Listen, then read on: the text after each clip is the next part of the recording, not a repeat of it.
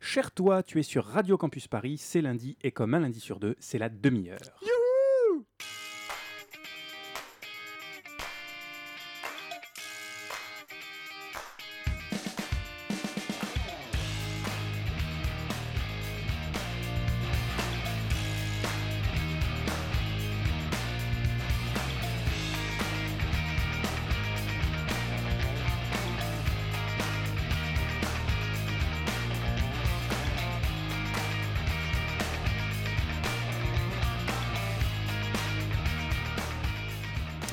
Joyeux Noël, joyeux Noël et bonjour à toi, cher toi qui nous écoutes, toi qui nous pousse à sortir nos plumes de papier numérique tous les 15 jours, toi qui nous pousse assidûment euh, toi qui suis assidûment pardon, nos pérégrinations dans les méandres de la pensée complexe du nouveau monde macronasmique, et toi qui ériges des hôtels à notre effigie et qui brûle l'encens en psalmodiant nos doux noms. Tu es sur Radio Campus, je ne suis pas le Père Noël, il est retenu dans les embouteillages sur la 46, mais je suis Jérémy et je suis avec Pitoum pour le numéro spécial de Noël de la demi-heure. Pitoum, euh, j'ai envie de dire euh, yo. Yo, du coup. Alors, les plumes de papier numérique, c'est dégueulasse. Je tiens à le dire. Comme expression? Comme expression. Ouais, Très bien. Ça va? Bah, c'est joyeux Noël. Ah, mais Merci, toi aussi. Euh, J'ai pas de cadeau. C'est assez con. tu nous parles de quoi aujourd'hui? Euh, Aujourd'hui, je parle, j'ai un trou de mémoire de l'écriture inclusive. Ah, très bien. parce que, très bien. parce que j'ai décidé d'être au top de l'actu. C'est bien, c'est bien. En plus, pour Noël, c'est parfait. Ça, ça, C'est inclusif. ça fera le repas de, des- avec Là, les Ça va grands-parents. faire le repas, ça c'est sûr. Ok. Euh, bon, bah, en attendant, on fait comme les pros. Tu, euh, tu m'annonces le premier sujet de la revue de presse? Alors, premier sujet de la revue de presse de ce 25 décembre 2017. Un tian vaut mieux que deux, tu l'auras. Merci et pour oui, ce jeu de mots. et oui, parce que l'ancien monde est mort, vive le nouveau monde, nous a dit notre cher président. Donc j'ai envie d'y croire. J'ai envie de croire que les politiques ont changé, qu'ils ne sont plus les mêmes, que maintenant ils sont au service du bien public avant d'être au service de leur cul. Et du coup, j'ai envie de vous parler de Dominique Tian. Alors, euh, rien à voir avec ce plat euh, à cuisson en terre cuite typique de la cuisine traditionnelle provençale. Et de saison. Presque de saison. Tout à fait. Rien à voir non plus avec cette spécialité culinaire occitane ou niçoise à base de ragoût de légumes, de viande, d'huile, de fromage et d'œufs. Non, non, non. Je vous parle de l'ex-député des Bouches-du-Rhône, ex-membre de l'équipe de campagne de François Fillon et toujours adjoint à ce petit filou de maire de Marseille, Jean-Claude Godin. Alors pourquoi il est connu, notre cher Dominique Essentiellement pour ça? Alors passons à présent aux fraudes, qui sont un sujet où vous avez beaucoup euh, œuvré. Euh, il y a trois ans, vous aviez publié un rapport qui était euh, assez, euh, en 2011, ok. qui, qui était assez, disons, pas alarmiste, mais critique de, de la situation. Et il se trouve que récemment, euh, la Cour des comptes a confirmé pour partie euh, vos conclusions. Qu'est-ce que ça vous inspire?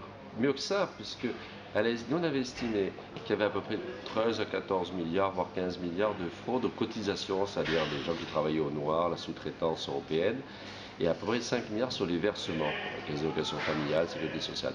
Les derniers chiffres de, la Cour des comptes, donc de maintenant, disent qu'en vérité sur le travail au nord, il faut plutôt considérer que c'est 24 milliards. Donc on est passé de 13, 14, 15 à 24 milliards, donc une explosion de ces chiffres que nous nous expliquons notamment euh, par le fait que d'abord Pôle emploi ne pousse pas vraiment à la reprise de l'emploi, donc c'est vraiment un problème français, donc beaucoup de gens s'arrangent du système. Ensuite la sous-traitance européenne a explosé également, elle est très peu contrôlée, donc c'est un, vrai souci. Puis ensuite les mesures fiscales qui ralourdissent les charges des familles font que par exemple sur les emplois familiaux, on est beaucoup plus tenté de donner de la main à la main plutôt que de faire l'ensemble des procédures, parce que sur le plan fiscal il n'y a plus d'intérêt. Oula, oulala, too much information, comme dirait l'autre. D'ailleurs, Ouais, clairement. C'est toujours intéressant de décrypter les propos d'un politique. Alors on résume un petit peu. La fraude aux cotisations sociales, c'est, selon euh, Dominique Tian, 13 à 14 milliards par an, voire plus. hein, il nous donne un moment un chiffre de 20 milliards, voire de 24 milliards. Ok, bon. Et selon Domi, pourquoi de telles fraudes et comment de telles sommes? Alors, d'abord, parce que Pôle emploi n'incite pas assez ces salauds de chômeurs à bosser, ou comme il le dit, beaucoup de gens s'arrangent du système. Ensuite, parce qu'il n'y a pas assez de contrôle, ça évidemment. hein. Et enfin, aussi parce que, euh, vu le coût du travail, c'est normal que Fillon ait payé, Pénélope directement de la main à la main. Bon, il le dit pas comme ça, bien sûr, mais monsieur étant de droite, si au passage il peut rappeler que le travail ça coûte trop cher en France, c'est toujours ça de prix. Et c'est amusant comme argumentation, non? Déjà parce que, bon, les arguments qui sont utilisés sont complètement incohérents entre eux. Ensuite, parce que euh, quand on se pose 5 minutes pour réfléchir, quand on parle de fraude fiscale, on parle en fait d'un gros paquet. Alors, j'en remets une petite louche pour que, pour que tu comprennes bien. Et euh, conduit la mission d'information euh, de l'Assemblée nationale sur la fraude sociale qui a conclu à 20 milliards d'euros de fraude sociale dans notre pays tous les ans. Alors une partie c'est le travail illégal, le travail au noir et il faut qu'on lutte contre ça. Et l'autre partie c'est le versement des prestations sur lequel il y a 3 à 4 milliards euh, d'euros qui sont ainsi gaspillés, volés. C'est Nicolas Sarkozy va beaucoup insister sur sa campagne présidentielle précédente sur la fraude sociale. On a repris en quelque sorte sa commande et on a conclu qu'il fallait que le système s'organise mieux mais carrément, organisons mieux le système. Ah bah oui. 20 milliards de fraudes, c'est pas mal, hein, c'est la moitié de la charge de la dette. On fait disparaître la fraude. Si on fait disparaître la fraude sociale, on réduit de moitié cette charge. Mais moi je dis banco, combattons la fraude sociale. Mais bon, j'ai pas tout à fait confiance en Domi, alors je suis allé voir les chiffres de la fraude à la sécurité sociale et à Pôle emploi selon un truc qui s'appelle la délégation nationale à la lutte contre la fraude. Et j'arrive à un montant de 694,77 millions, précisément, en 2013, dont 174 millions juste pour l'assurance maladie.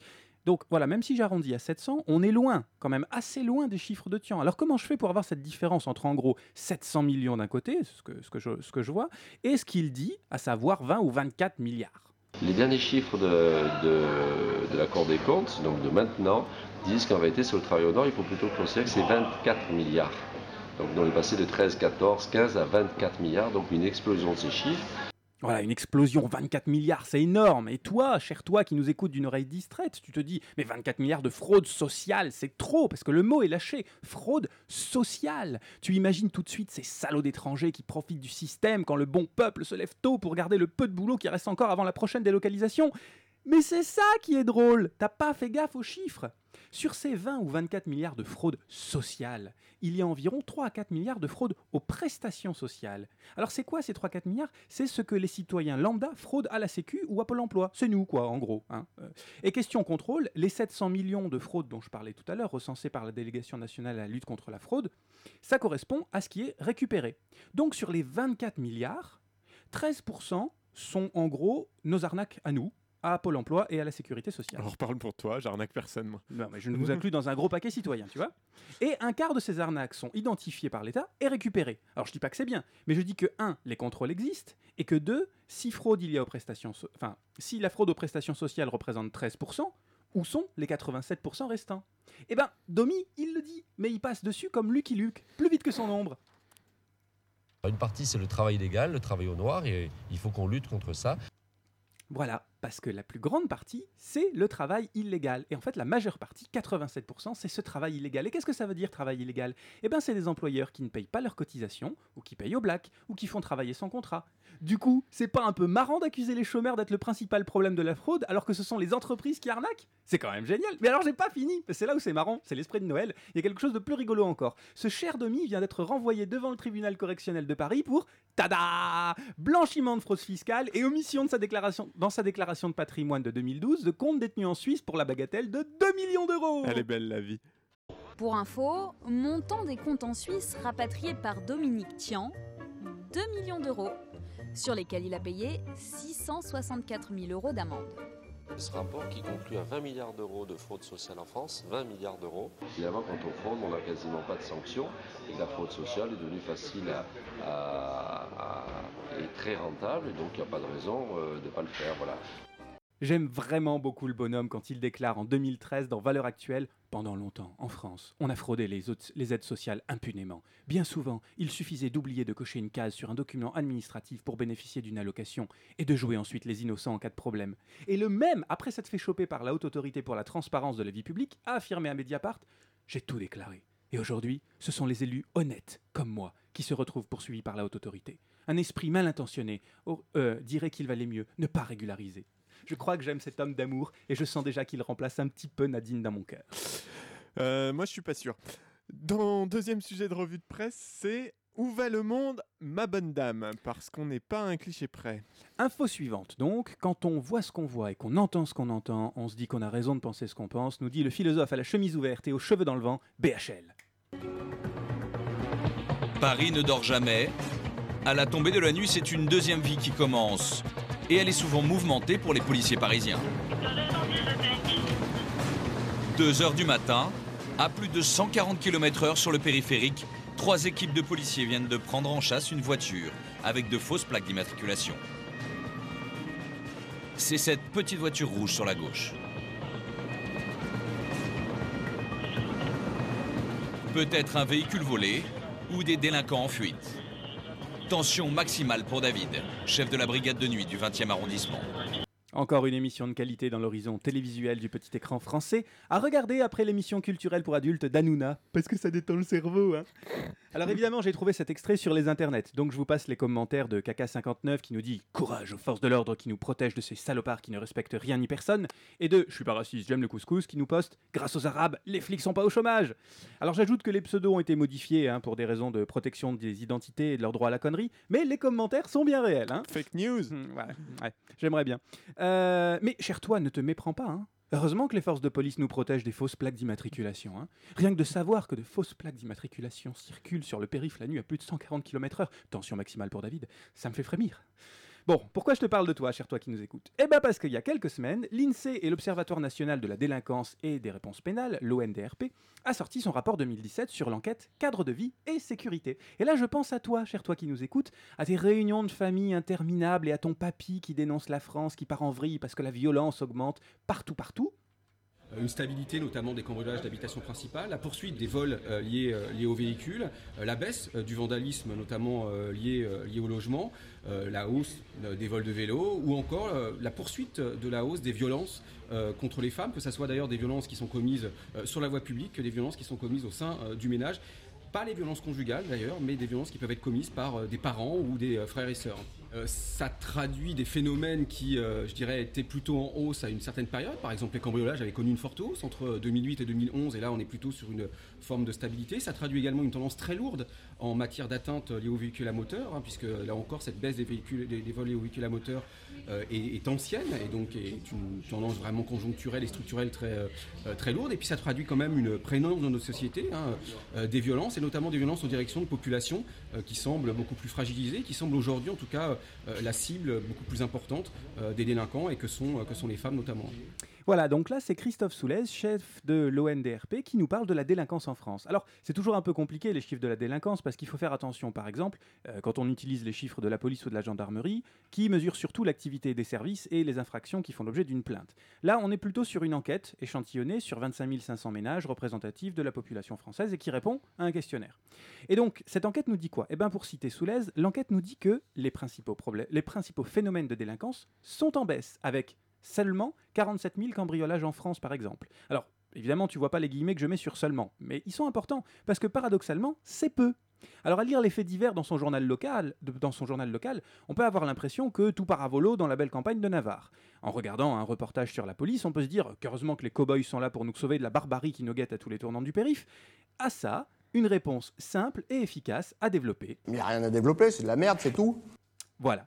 Et pour finir d'achever papy entre la poire et le fromage, au moment où il vous dit que de toute façon, depuis Taubira, la justice est devenue laxiste, un petit extrait de Stéphane Lolivier, inspecteur général à l'INSEE.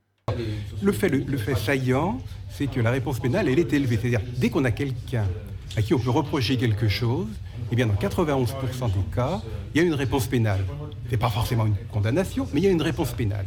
Et donc ça, je trouve que c'est un chiffre qui mériterait d'être connu, hein, parce qu'on dit toujours la justice, euh, on ne sait pas ce qui se passe. Et eh bien si, on sait ce qui se passe. Bon, ça n'empêche que je suis toujours admiratif de voir la manière dont la justice, fonctionne en France avec si peu de moyens et de budget.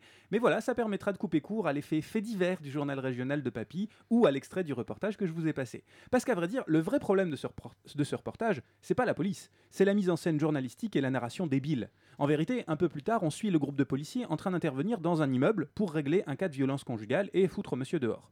Alors l'image du cow-boy sauveur du monde en prend peut-être un coup, mais c'est peut-être pourtant là que la réalité de leur métier se fait le plus sentir. Le travail du flic en France, euh, je suis désolé, mais c'est moins fast and furious que l'intervention pour éviter qu'une femme se fasse tabasser par son connard de mari. Et n'en déplaise à la droite, qui en fait un cheval de guerre idéologique depuis quelques décennies, bah la délinquance recule. On suit ce que Norbert Elias a appelé le processus de curialisation des mœurs. Alors, attends, parce que j'ai un truc chiant là-dessus, vas-y. Ouais, génial. De surcroît, Elias montre l'interdépendance existant entre le monopole de la violence physique légitime accaparée par l'État et la maîtrise de soi, c'est-à-dire le contrôle sévère que les individus exercent sur leurs propres pulsions et émotions.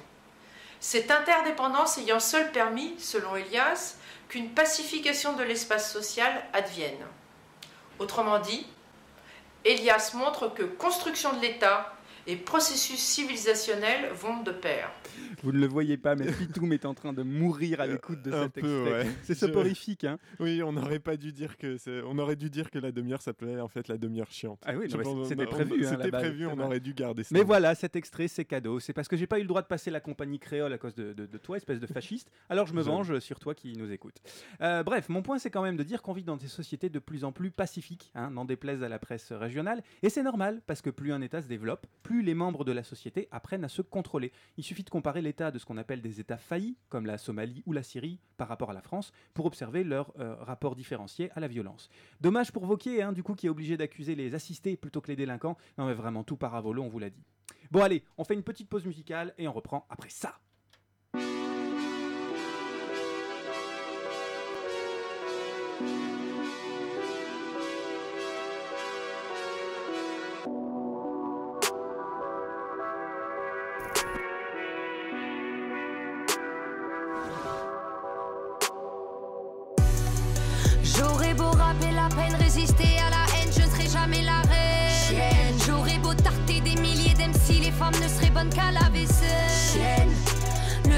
Difficile, ferme ta gueule si tu ne viens pas de la tête. Sur le trajet des critiques, sur les épaules, ôtez la tête. Pas dans l'attente de votre reconnaissance. Le hip-hop hybride entame sa renaissance. La misogynie sans cesse omniprésente. Sur les réseaux, pas de limite, c'est exaspérant. Quand t'es agressif, fais le pélo. Quand t'es pas sexy, fais le pélo. Si tu fais des thunes, t'es une salope. Même avec un pull, t'es une salope. Traumatisés seront les ondes. L'heure du combat arrive, sonne le gong. Par tous les ongles. Je suis pas là pour me faire apprécier des cons. Ouais, tu seras témoin des dégâts. T'es pas préceuteur, Kane s'abat sur toi. Les et les pigeons ne se mélangent pas. J'ai tout ce que tu n'as pas donc. Je suis cette sale chienne. Celle qui n'a rien demandé. Celle qui n'a pas quémandé. Celle qui vient te démanger. Celle qui t'a bien dérangé. J'aurais beau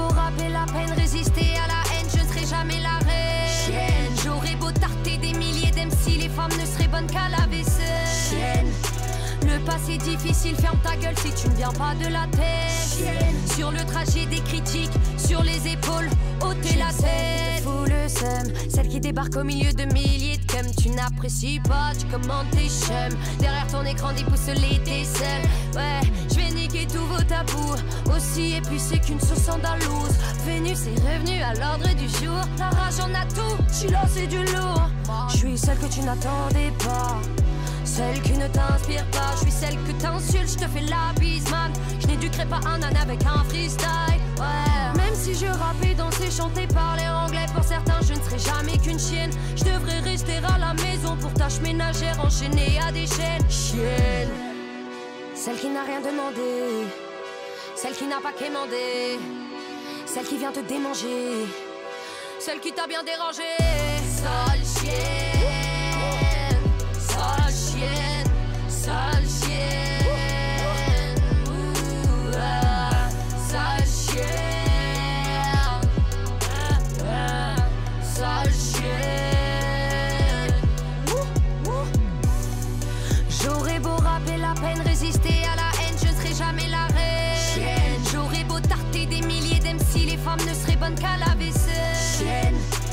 Le passé difficile, ferme ta gueule si tu ne viens pas de la tête. Sur le trajet des critiques, sur les épaules, ôtez la tête.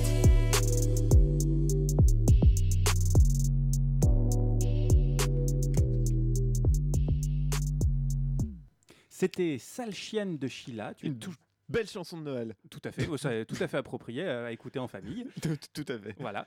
Euh, Pitoum, Et Jérémy? C'est parti. Eh ben oui, bah, sujet chiant, sujet chiant hautement radiophonique hein, euh, cette semaine, puisque bah, on va parler de l'écriture inclusive. Alors autant te dire auditrice que ça va être hyper simple pour les exemples sans images, mais on va essayer quand même. En plus, euh, tu vas me râler que oui, l'écriture inclusive, on en bouffe depuis des semaines, la demi-heure c'est vraiment rien que des branlous qui ont plus d'idées de sujet, et tu aurais à moitié raison, puisqu'effectivement nous ne sommes que des branlous. Ceci dit, comme on en avait un peu marre d'être à l'avant-garde de l'actu, hein, rapport à nos émissions ô combien prémonitoires sur les glyphosates ou les inégalités, au hasard euh, qui précédate, qui précédasse, qui précédam, précédam, dam. Faites bien. Voilà. Alors, t'es à court d'idées, mais t'es aussi à court de son, en fait. Complètement, je sais plus comment meubler mes chroniques. Nos émissions donc qui précédèrent hein, p- parfois de plusieurs semaines les articles du Monde, voire même les décisions gouvernementales. On s'est dit que pour une fois, on en avait marre d'être en avance sur le champ de bataille. Non, sans déconner, Waterloo, c'est c'est peut-être morne après la raclée, mais avant, c'est bah, c'est la Belgique, quoi. C'est plat, c'est mouillé, c'est presque aussi chiant que la Suisse. Alors que après, bon, c'est toujours plat et humide, mais il y a des corps d'académiciens un peu partout, hein, des féministes euh, agonisantes, des réacs tubéfiés, des points médians éparpillés dans les flaques sanglantes de nos idéaux. Et nous, tout fringants, on débarque pour aller filer quelques coups de savate dans des cadavres déjà presque froids, parce que c'est quand même euh, aussi ça, l'esprit de Noël. On change du temps, on dirait un alcoolique en pyjama, mon gars. Mais non, t'es très bien. Et là, regarde comme on est bien. On est dans un marché de Noël typique avec des stands typiques de Noël. Regarde. Ouais, avec des falafels de Noël. Je te souhaite un bon appétit avec les falafels de Noël, mon Mais gars. non, mais- Bah ouais. Et attends, je vais te dire un truc. C'est que je reste pas une minute de plus ici. Parce que j'ai vu un reportage il y a pas longtemps où il disait il y a peut-être des gars de Daesh. Ils veulent attaquer des marchés de Noël Mais non. avec la calache. Mais bah ouais, je l'ai vu. la magie de Noël. faites gaffe à tous. Arrête, Faites tous gaffe parce que j'ai vu un reportage sur Arrête, Daesh. bien bien ici, arrête. Voilà, ça c'était notre point Daesh, c'est important pour la crédibilité. Et je sais aussi que ça te fait plaisir, Jérémy. J'ai envie hein. de me pendre. Sur- surtout, que, surtout que les attentats, c'est quand même, abstraction faite des morts et des vies déchirées, c'est quand même assez festif au final comme mode d'action. Ah, bah, des bonhommes qui se font sauter sur des boum boum au milieu d'une foule, ça correspond à la description de la Gay Pride. Hein Événement joyeux s'il en est, c'est dans le nom. L'écriture inclusive, donc petit récapitulatif sur le sujet en introduction d'un débat le 30 octobre dernier sur Public Sénat. La polémique a trouvé naissance dans les pages d'un livre scolaire édité chez Atier. Il inaugure une nouvelle forme d'écriture, désormais baptisée écriture inclusive. L'objectif est de mettre masculin et féminin sur un pied d'égalité. Par exemple, lorsque l'on évoque un métier qui peut être exercé par un homme ou une femme, finit l'utilisation générique. L'agriculteur, l'artisan ou le commerçant voient apparaître un point médian pour assurer une représentation égale des deux genres, au risque de rendre des textes illisibles. Les tenants de ce courant militent aussi pour généraliser l'accord au féminin. Par exemple, une femme auteur doit être qualifiée d'autrice, un terme déjà présent dans le dictionnaire mais qui s'est peu à peu perdu. Les plus stricts préconisent même l'utilisation de termes universels comme les droits humains au lieu des droits de l'homme. Pour ces promoteurs, le passage à l'écriture inclusive serait une condition nécessaire pour l'établissement d'une société égalitaire entre les hommes et les femmes, un avis qui n'est pas partagé par le ministre de l'Éducation. Je trouve que ça ajoute une complexité euh, qui n'est pas nécessaire. La cause, elle est bonne, c'est celle de l'égalité homme-femme, bien entendu. Mais, mais je ne pense pas que ce soit le, le juste combat de mettre ça sur, euh, le, sur euh, une façon finalement d'a- d'abîmer notre, notre langue. Toujours est-il que le sujet a suscité un débat au sein de l'exécutif. Les ministères du Travail et de l'égalité entre les femmes et les hommes ont récemment préconisé l'écriture inclusive dans les PME et les TPE contre l'avis de l'Élysée. Alors évidemment, tu te doutes, auditrice, que rien que sur cette introduction, il y a beaucoup à redire. Non, parce qu'à un moment, les journalistes qui nous cassent les gonades avec leur pseudo-objectivité, ça va quoi. On a une intro à un débat, cette intro fait exactement 90 secondes, et en 90 secondes, ils ont eu le temps de donner la parole à un opposant de l'écriture inclusive représentant du pouvoir et du pays, puisqu'il s'agit d'un ministre en fonction, de dire que c'est le livre scolaire qui utilise l'écriture inclusive qui crée la polémique, alors que c'est quand même surtout ceux qui s'en plaignent qu'il a créé la polémique, de dire que l'écriture inclusive, inclusive pardon, rend les textes illisibles, c'est-à-dire même pas plus lourds, plus complexes, qui sont aussi des formulations un peu excessives, mais recevables. Non, là pour le journaliste, c'est carrément illisible. Et le summum de la strictitude, selon ce même journaliste, c'est de remplacer l'expression droit de l'homme par droit de l'humain. C'est vrai que là, on est quand même à la limite du fanatisme. hein. Et autant il affirme sans trembler des genoux que l'écriture inclusive risque de rendre les, textes illisibles, disais-je, autant pour ce qui est des arguments en faveur de son application, bah là il y va avec des gants, avec des pincettes, avec une combinaison de sûreté même. Selon ses promoteurs, il se pourrait que ça puisse être une condition potentiellement peut-être nécessaire pour éventuellement accéder à l'égalité. Et c'est ça en fait le problème avec l'écriture inclusive, je crois, ou même avec n'importe quelle réforme de la langue en France, c'est qu'on s'intéresse très peu au fond. Albert Camus écrivait Ma patrie, c'est la langue française. Il semblerait que ce soit le cas en fait pour beaucoup de Français. À chaque fois qu'on y touche, c'est le corps national qu'on attaque. hein. Chaque modification institutionnelle du langage déclenche une levée de bouclier par les mêmes qui se vautrent pourtant sans vergogne dans du Au jour d'aujourd'hui et autres meetings à SAP. C'est pas possible d'entendre ça Pourtant, c'est la question principale que l'on devrait se poser hein, avant même de s'interroger sur l'esthétique de la réforme, sa simplicité ou encore son effet sur le patrimoine littéraire qui deviendrait tout à coup obsolète parce qu'il ne respecterait pas, en... parce qu'il ne la respecterait pas, pardon, en oubliant au passage qu'on continue d'étudier Rabelais dont l'orthographe n'a rien à envier au pire commentaire Facebook. Mais passons. Ouais, c'est un peu un coup bas pour Rabelais. Le pauvre, il peut pas se défendre. On devrait se poser quand même cette question. Quel est l'objectif de la réforme? Et surtout, est-ce qu'on a suffisamment de preuves qui la rendent pertinente par rapport à cet objectif? Or, le plus souvent, la seule réponse qu'on a, c'est celle de Jean-Michel Blanquet. Blanquet? Blanquer? Je sais jamais comment Blanquette. Blanquette, probablement. Votre Blanquette est bonne Encore qu'on... Mettez-moi un Jean-Michel Blanquet. À ça y est, ça part en live. Donc je disais que la seule réponse qu'on a, c'est celle de Jean-Michel Blanquet, encore qu'on écoute tout de suite sur BFM TV. Il y, a des- il y a la grande cause des femmes euh, contre la- pour laquelle il faut se, se battre évidemment. Et de nouveau, c'est pas au nom du féminisme qu'on doit euh, attaquer la langue française. Au nom du féminisme, on doit défendre pour de vrai les femmes. Et euh, si on prend l'exemple que vous citez, je vous assure que dans les cours de récréation, on a beaucoup à faire en effet pour le respect des filles. Et ça passe pas par le fait de mettre et .e, .s à la fin des à la fin des, des mots. Ouais, piquez-les, quoi. je pense que l'euthanasie est nécessaire dans ce pays. Il est là le problème en fait. Parce qu'en plus d'attaquer la langue française, l'écriture inclusive ne ferait rien pour de vrai pour la cause des femmes. Ok, non, très bien. Sauf que, sauf que, bah, j'ai cherché et jamais, au grand jamais, Blanquet, Édouard ou n'importe lequel de ses petits camarades du Conseil des ministres n'a avancé une quelconque preuve de l'inefficacité supposée de l'écriture inclusive pour favoriser l'égalité entre les sexes. Bah, C'est quand même ballot. Non, du coup, nous, tu nous connais, auditrice, ici à la demi-heure, quand on ne trouve pas, on cherche. Est-ce que la langue, ses règles, sa structure, sa richesse linguistique ne sont que le reflet du monde qui nous entoure, donc un moyen d'exprimer une réalité? Ou bien est-ce elle qui définit notre réel en lui imposant des concepts, une représentation qui serait en fait une construction pure guidée par la grammaire Ah si c'est pas chiant comme sujet ça quand même Bon, il se trouve que, contre toute attente, je ne suis pas le premier à me poser la question. En fait, je suis même très loin d'être le premier, puisque c'est une question qui entête déjà Aristote, ce Chuck Norris de l'Antiquité. Ah oui, c'est, c'est cocasse. Mais revenons, je fais des commentaires en, son sur mes propres vannes. Mais revenons un peu moins loin dans le temps, dans la première moitié du XXe siècle, avec deux anthropologues américains, Sapir et Whorf, qui s'attaquent au problème et proposent une réponse connue aujourd'hui sous le nom d'hypothèse Sapir-Whorf. Ils se sont pas trop foulés sur ce coup-là. Edward Sapir proposait que notre représentation mentale dépendait de nos catégories linguistiques. De sa part, euh, c'était pas encore une hypothèse, c'était qu'une observation. Cette idée a été après défendue par son élève, Benjamin Lee Worf, qui la radicalise. Worf accentue alors deux problèmes de fond, naturellement conjoints. D'abord celui du relativisme linguistique, selon lequel les concepts sont différents selon les langues du monde, et ensuite celui du déterminisme linguistique, selon lequel notre vision du monde et nos connaissances varient selon notre langue individuelle. Ce qui signifie globalement que nos concepts ne seraient pas fondés sur nos perceptions, mais à l'inverse, que nos perceptions dépendraient de nos concepts implémentés par la langue. Alors, ce que ça veut dire, je vais essayer de résumer, c'est que notre capacité à appréhender le réel dépend de notre capacité à l'imaginer au travers de la langue. C'est pas complètement con quand on y réfléchit. Par exemple, là, tu es dans ta voiture, dans ton lit, au boulot, sur tes chiottes, et tu écoutes cette magnifique émission qui est La demi-heure sur Radio Campus Paris. Magnifique. Magnifique. Bon, j'émets des sons, ravissants au demeurant, qui partent de ma bouche jusqu'à ton oreille et provoquent dans ta tête une réaction qui crée une représentation mentale de ce dont je suis en train de parler. Voilà, ça arrive souvent ça. Alors certes, on pourrait supposer ici que le langage n'est qu'un vecteur de communication qui permet de faire transiter de mon esprit malade au tien une réflexion.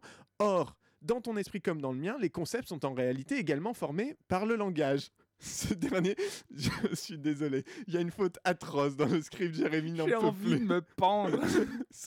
Voilà, c'est les aléas du pas direct. Ce dernier n'est donc plus un outil pour communiquer, mais un outil pour penser. Et ça change tout. Parce qu'un outil définit intrinsèquement la manière dont tu peux l'utiliser. Un marteau est fait pour enfoncer des clous. On t'a appris à enfoncer des clous avec un marteau. Et pour pouvoir scier un chêne centenaire avec un marteau, il faudrait, en plus d'être complètement con, le transformer suffisamment pour qu'il puisse être utilisé comme une scie. Mais sa forme initiale que tu connais et maîtrises t'empêche d'abattre un arbre avec. Ça paraît très con, mais c'est exactement ça ce que décrivent Sapir et Whorf. Mais qu'est-ce que vous voulez que ça me foute?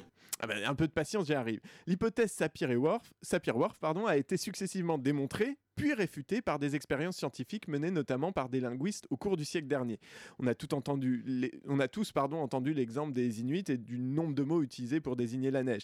Mais il y a eu beaucoup plus intéressant que ça. Une équipe de chercheurs est allée en Namibie, a rencontré les locuteurs de la langue Himba, où il n'y a pas de distinction entre les bleus et les verts. Lorsqu'on leur montrait une série de carrés verts et bleus, les Himba ne savaient pas distinguer les carrés bleus. Si ça vous paraît difficile à croire, attendez-vous à Attendez-vous à encore pire, mais on le saura plus tard. Mais c'est pas tout. Il y a des ch- recherches récentes qui ont travaillé également sur des langues qui n'utilisaient que les points cardinaux pour se repérer dans l'espace. Là où les principales langues que l'on connaît permettent aux locuteurs de définir la spatialisation d'un objet ou d'une action en fonction de sa situation, la gauche, la droite, en avant, en arrière, celles-ci définissent à chaque, euh, à chaque fois une position par rapport à un repère absolu. Par exemple, le micro ici n'est pas devant moi, mais plus au nord par rapport à moi. Alors tu vas me dire, à part se compliquer la vie, qu'est-ce que ça change? Eh bien ça change que les locuteurs de cette langue ont des capacités d'orientation bien supérieures à ce que l'on croyait possible pour l'être humain. La structure même de leur langue leur permet d'envisager l'espace différemment de nous. Des chercheurs ont fait une expérience avec des locuteurs du Piraon, une langue du Brésil qui n'a en très très gros que des chiffres pour 1, 2 et beaucoup. Les chercheurs ont montré aux gens un certain nombre de cordelettes et leur ont demandé de donner à l'examinateur autant de ballons qu'il y avait de cordelettes. Les sujets y arrivaient très bien tant qu'ils pouvaient mettre les ballons à côté des fils, mais dès qu'ils devaient se souvenir du nombre exact et mettre les ballons dans un panier, par exemple, ils échouaient. Cela signifie qu'ils ont la notion des mêmes quantités et qu'ils conceptualisent les nombres entiers, mais qu'en revanche, leur mémoire leur fait des défauts. D'un autre côté, il faut les comprendre, c'est très difficile de retenir un concept pour lequel vous n'avez pas de mots. Les locuteurs du Pirahan ne sont donc pas dépourvus des concepts, même s'ils n'ont pas les mots pour les dire. Mais ils ont du mal à se souvenir des chiffres exacts. Bon, donc notre langue influence certaines de nos perceptions, par exemple avec les couleurs, et influence notre mémoire, par exemple avec les chiffres. Mais est-ce que pour autant ça veut dire que je vois le monde différemment d'une personne qui parle une langue différente? Pourtant le réel est ce qu'il est, on n'invente pas des concepts comme ça. Alors oui, c'est le réel, mais un réel que l'on conceptualise. Et ce sont ces concepts que le langage représente ou cherche à représenter. Et la verbalisation d'un concept nous aide à le manipuler. C'est pas que l'absence de verbalisation nous interdit son accès, c'est juste que ça le rend beaucoup plus difficile à appréhender. Et du coup, est-ce que la langue, écrite ou parlée, influence notre vision du monde? J'aurais tendance personnellement à penser que oui. Mais scientifiquement, il faut reconnaître que si depuis quelques dizaines d'années les sciences cognitives, la linguistique et l'anthropologie semblent tendre vers cette théorie, ce n'est pour le moment pas réellement prouvé. Par contre, si plus personne ne croit à l'hypothèse Sapir-Whorf dans sa version forte, c'est-à-dire vraiment euh, la langue définit notre euh, manière de percevoir le monde, il semblerait qu'un consensus se construise autour d'une version plus faible de l'hypothèse, une influence réciproque. Encore aujourd'hui, il n'est pas possible de répondre à la question de savoir si c'est notre langue qui influence notre pensée ou notre pensée qui influence notre langue. En réalité, il est bien plus probable que langue, concept et culture soient intrinsèquement liés, comme les trois branches d'une tresse, plutôt qu'une causalité nette et unidirectionnelle de l'un à l'autre. Mais peut-être que du coup, elle est là la réponse finalement. Après tout, qui a dit que l'écriture inclusive allait résoudre les inégalités hommes-femmes? Personne Pas un ou une féministe n'a affirmé que c'était la solution contre les violences faites aux femmes, l'inégalité salariale ou le plafond de verre. Mais ça fait partie d'un tout. Notre langue est autant un outil pour penser et communiquer qu'une représentation de notre culture et de notre société. Elle est le reflet de ce que nous sommes et de ce que nous pensons être. Mais la langue, comme performance de tout langage, n'est ni réactionnaire ni progressiste, elle est tout simplement fasciste. Car le fascisme, ce n'est pas d'empêcher de dire, c'est d'obliger à dire. Dès qu'elle est proférée, fût-ce dans l'intimité la plus profonde du sujet, la langue entre au service d'un pouvoir. En elle, immanquablement, deux rubriques se dessinent. L'autorité de l'assertion, la grégarité de la répétition. Alors, oui, c'est sûr, là, c'est pas du Enthoven. hein. Là, on sent que le mec s'est un peu raclé le fumoir pour la sortir. Le type en question, c'est Roland Barthes, lors de sa leçon inaugurale au Collège de France en 77. Je crois. En fait, j'ai pas vérifié la date. On s'en fout- il est mort écrasé par un bus. Ça aussi, on s'en fout, mais c'est pour être accord avec l'actualité. Ce que j'ai compris, en substance, c'est que la langue affirme ses concepts. Dès lors qu'on les formule, on participe à l'affirmation de cette représentation. Et que par ailleurs, elle se construit, la langue donc, sur des clichés répétés qui construisent notre imaginaire collectif. Voilà pourquoi sans doute l'écriture inclusive est importante, parce qu'elle est un élément qui contribue à la transformation plus globa- globale d'une société patriarcale et misogyne, dont les représentations sont marquées par des inégalités hommes-femmes. Du coup, bah, j'ai beau chercher, hein, je comprends vraiment pas où est le problème. Heureusement, sur Public Sénat, il y a Rouard, un académicien heureusement féministe hein, selon ses propres dires, qui est là pour m'expliquer. Donc je comprends qu'elles soient frustrées, qu'elles aient envie de reconnaissance contre le pouvoir des hommes. Mais en même temps, les amoureux de la langue française sont aussi frustrés parce qu'ils voient une langue qui est en train de se, dégrader, de- de se dégrader, qui va devenir une langue morte. Dans quelques années, si ça continue, il y a un journal qui s'appelle le journal Woman. Eh bien, ce journal Woman, j'ai remarqué, il y a 17 titres dans lesquels il y a un mot anglais. Dans 17 titres de ce journal, c'est un journal qui fait euh, 70 pages. C'est effroyable. Nous sommes en train, il y a des rues où tous les noms des magasins sont en anglais. Voilà, je dis simplement, notre langue est en train de mourir. Et je ne suis pas le seul à le dire, tous les Canadiens nous- ne, ne- ne comprennent pas pourquoi on ne réagit pas. C'est la même Les chose. Canadiens pour- qui sont avant-gardistes sur l'écriture inclusive, justement. Mais c'est ça en fait En fait, les gens s'en branlent de l'écriture inclusive. Ils ont peur de voir le français mourir. Et quand je dis le français, je parle de la langue, mais par extension la nation aussi. Ils ont l'impression que parce qu'on change des règles de grammaire, on va tuer un bout de leur identité. Mais faut vous descendre du slip, les amis, camarades, enfin La langue française est morte il y a bien longtemps et de nombreuses fois déjà, à Déjà- chaque génération. Oui. Déjà, à chaque fois que je lis un de tes textes, Déjà, oui, déjà, moi je la- je l'assassine régulièrement. Chaque génération la tue un petit peu plus pour la remplacer par sa propre langue. Et c'est pour ça qu'elle est vivante. Je sais ce que tu vas me dire, auditrice. Il y a plein de critiques contre l'écriture inclusive. La complexité, la lourdeur, la difficile transposition à l'oral. L'illisibilité. Oui, oui, voilà. Le- comment il disait ça? Le- le, le risque euh, de rendre les textes illisibles. Illisibles. Tout à fait. Le caractère soi-disant excluant de la réforme qui, en visibilisant les femmes, rendrait tout à coup la langue bigenrée, hein, laissant de côté les autres genres. Alors, entre parenthèses, c'est souvent bien la première fois que les dix opposants s'intéressent au sort de ces personnes-là. Mais bon, pourquoi pas Si ça peut les conscientiser un petit peu. Mais tous ces arguments ne reposent jamais que sur des croyances individuelles, en aucun cas sur une base scientifique. C'est une réaction de repli protectionniste contre ce qu'ils perçoivent comme un coup de cran d'arrêt de plus dans les côtes de leur identité culturelle, tout en refusant d'accepter l'idée que leur langue, à laquelle ils et elles sont si attachés, participe à la définition de cette culture qu'ils et elles protègent.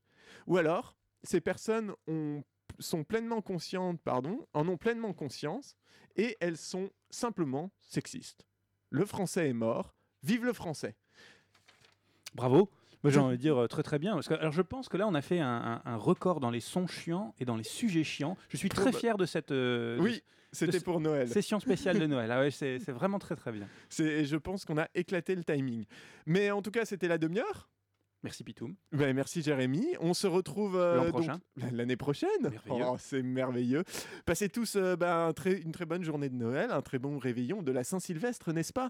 Et puis préparez-vous pour une année 2018 particulièrement chiante probablement. Et bon courage pour la survie en famille. Oui, à très bientôt sur Radio Campus Paris.